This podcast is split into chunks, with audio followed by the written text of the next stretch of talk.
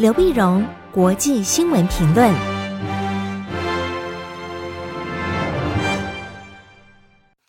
各位听众朋友，大家好，我是台北东吴大学政治系教授刘碧荣，今天为您回顾上礼拜重要的国际新闻呢。第一个，我们先看新加坡的大选。新加坡在上礼拜五，七月十号的时候呢，举行国会大选。国会大选呢，结果结果有我们预期到的，也有没有预期到的。那预期到的呢，当然是执政党人民行动党获胜，继续执政啊。在嗯九十三席的国会开放的这个选举的席位里面呢，他们取得了八十三席，那非常的高。但是没有预期到的是得票数变低，得票数呢，它的得票率仅得百分之六十一点二四，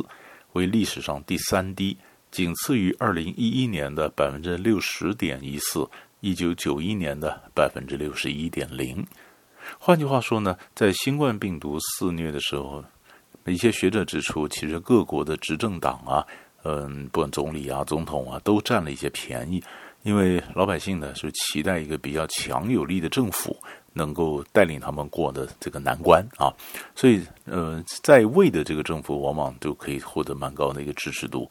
可是新加坡是这样的，你会发现，呃，选民们当然希望执政党继续执政，但是也希望国会里面能够更多样化，多一点不同的声音。所以呢，在这次选举里面，谁呃哪个反对党出来选得好呢？工人党。那这次新加坡的选举是所有的政党几乎都参加了啊，都是蛮热闹的。但是工人党呢是串起来成为国会第二大的那个政党，那么因为它有十席啊。工人党在二零一一年的时候就窜起来，他那时候攻下了阿育尼集选区，那么让工人党成为一九八八年设立集选区制度以来第一个从人民行动党手中夺下一个集选区的反对党。那集选区呢是新加坡一个特别的一个制度，是嗯，那么一九八八年的那个制度，制度呢是是在这制度之下呢，就是。你集选区每一次选举，他们要划分选大小，然后你可以这个集选区选四个或者选五个。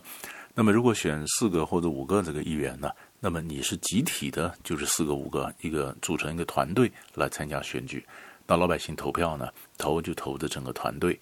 啊。那么那么但是这个这个团队里面呢，至少有一个人必须是来自新加坡马来族啊、印度族啊或其他少数的种族的社群。其实最当初的目的是希望能够保障少数族裔能够在国会里面有代表、有声音可以出现。可是他的缺点就是因为他是他是抱团的嘛，他是一组人，一组人就是呃老百姓一投票呢，上就这四个人、五个人全上，不上就这几个人全下来，全下来，所以执政党往往就派几个非常优秀的部长级的精英。来作为母鸡带小鸡，所以你们如果要要投的话呢，那么就就是这几五几直接新人旧人一起上来。那如果你你你让他没下呃没没选上没选上，那现有的部长很多就会落选，落选就算国家是失去了很多可以在国会里面为人服务的一个精英分子。那反对党要挑战这样的一个团队，有时候他找不出来有那么多的能干的、有知名度的那么这个挑战者啊，所以所以往往是集选区呢，执政党当然比较占便宜。可是，在二零一一年的时候呢，工人党就攻下了阿育尼集选区，所以当时执政党的获得票率是百分之六十点一四，是非常非常低的。那么这当就告诉新加坡政治的一个警讯，新加坡政治在发生变化。变化呢？二零一一年攻下阿育尼集选区之后呢，今年呢，工人党又攻下了盛港集选区，加上他的老本营后老本营的后港这个单选区，所以总共加起来，他的议席呢就有六席增加到十席。所以选完之后呢，李显龙总理在十一号清晨的一个选后记者会上也表示，将正式确认工人党秘书长毕丹星为国会反对党领袖。那么，那么这是正式的一个名称，到底什么样的权利义务呢？这当然在新加坡来讲也是一个新的一个尝试啊。他们也都在看，那反党领袖到底能做不能做些什么东西。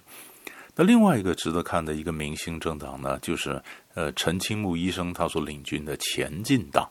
陈清木医生呢，本来是嗯执政党的，后来退出来，另外组了前进党。前进党他在新加坡西海岸选区拿下了百分之四十八点三一的选票，但仍然以三点三八这个选那么不敌双部长压阵的人民行动党团队，因为这个。呃，这陈清木他率领的一个团队在西海岸集选区，那执政党当然不能掉以轻心。执政党所派出来应战的团队里面呢，有两个是部长，所以叫双部长。双部长的来呢，结果结果结果选举结果当然是是赢了，但赢了，但是陈清木他们得票也蛮高的，他们成为得票最高的落选者。那新加坡的这个宪法呢，下一届国会啊，那么会将保障十二个反对党议员的名额。工人党占了十席，所以剩余的两席呢，叫做非选区议员。非选议员可能这两席后来就给了，就给这个前进党。好，这是新加坡的这个选举的情况。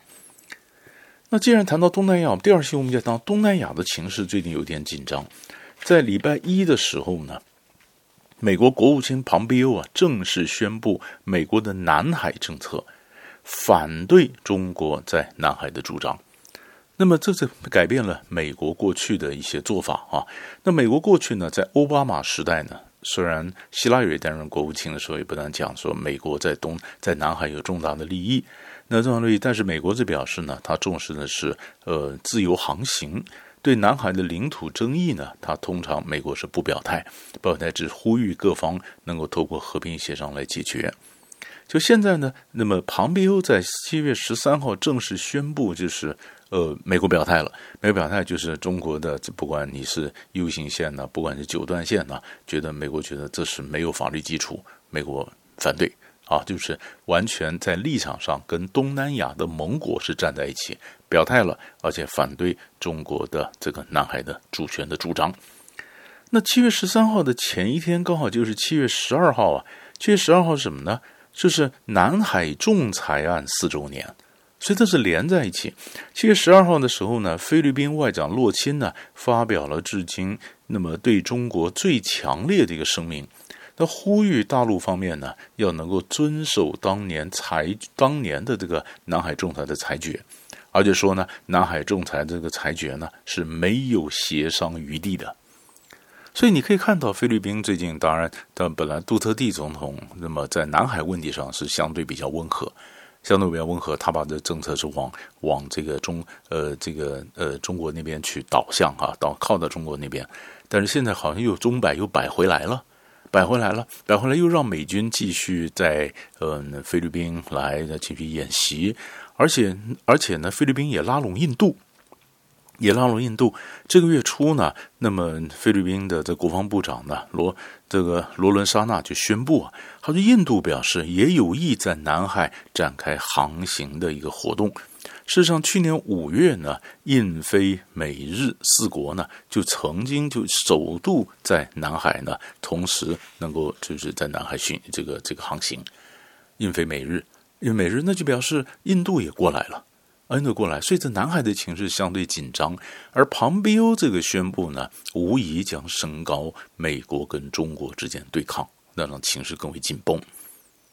事实上，有另外一件事情也让美国和中国将来有更大的问题会发生，那就是七月十二号的时候呢，也就是七月十二号，就是礼拜天的时候呢，《纽约时报》报道，《纽约时报》报道说呢，他们得到一个文件呢，中国跟伊朗。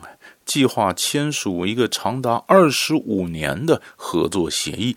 内容涵盖了投资跟军事安全，不仅将扩大中国在中东的影响力，也让中美关系出现一个新的引爆点。因为它合作的范围包括银行啊，那么包括这个呃这个电信啊、港口啊、铁路啊，呃等等。那么这是中国帮帮伊朗来建筑建设这些基础的一个建设。建设呢？那中国呢？则取得为期二十五年的伊朗的供油的合同，供油合同。但是《纽约时报》讲说，他拿到的十八页的这个文件呢，好像还没有交给伊朗国会表决，也不知道习近平是否已经签署。但是他拿到的十八页的文件，问题是伊朗在被美国制裁的情况下，中国跟伊朗发展这样的一个关系，那中国跟美国中间相对会紧张。那可是美国现在说南海的整个主张呢，美国根本拒绝中国的这种说法。那换句话说，不管在海上或者在伊朗这边，都可能变成中美关系的一个将来关系的一个紧张升高的一个引爆点。所以这个是一个新的情势，值得我们去关注。最后我们看到，既然谈到印度，我们再谈到 Google。Google 的 CEO 呢，七月十三号的时候跟莫迪谈过，跟印度总理莫迪谈了以后，宣布呢，他要在印度投资一百亿的美元。来发展所谓叫印度数位基金一百亿。事实上，三个月三个月以前呢，脸书才宣布要在印度投资五十七亿啊。所以现在我们发现一个情形，就是戏骨人人都想在印度卡位，因为印度的数位经济的市场不断起来。不断起来呢，尤其在现在，不管是香港国安法之后，或者中国大陆跟美国关系紧张之后呢，很多美国的公司发现，在中国尤其投资数位经济的数字，这就有点紧张，紧张呢，就干脆就开始转移阵地，转到印度。在印度呢，印度方面呢，它也本本来中国的，比如说阿里巴巴啦、腾讯呐，也在印度的卡位，卡位呢，印度现在跟中国关系紧张啊，那时候中国的投资要从严审核。那从严从严审核的中国投资，因为国安问题啊，这种投资，所以中国大陆在印度的布局就可能受挫。那中国大陆在印度的布局受挫，谷歌呃、脸书什么趁机补入，补入，这是另外一场从中印边界战争带来的数位市场的卡位的一个新的一个经济上的一个对抗，也正在逐渐逐渐出现，同样值得我们关注。这上个礼拜呢几个重要的新闻就为你抓到这里，我们下礼拜再见。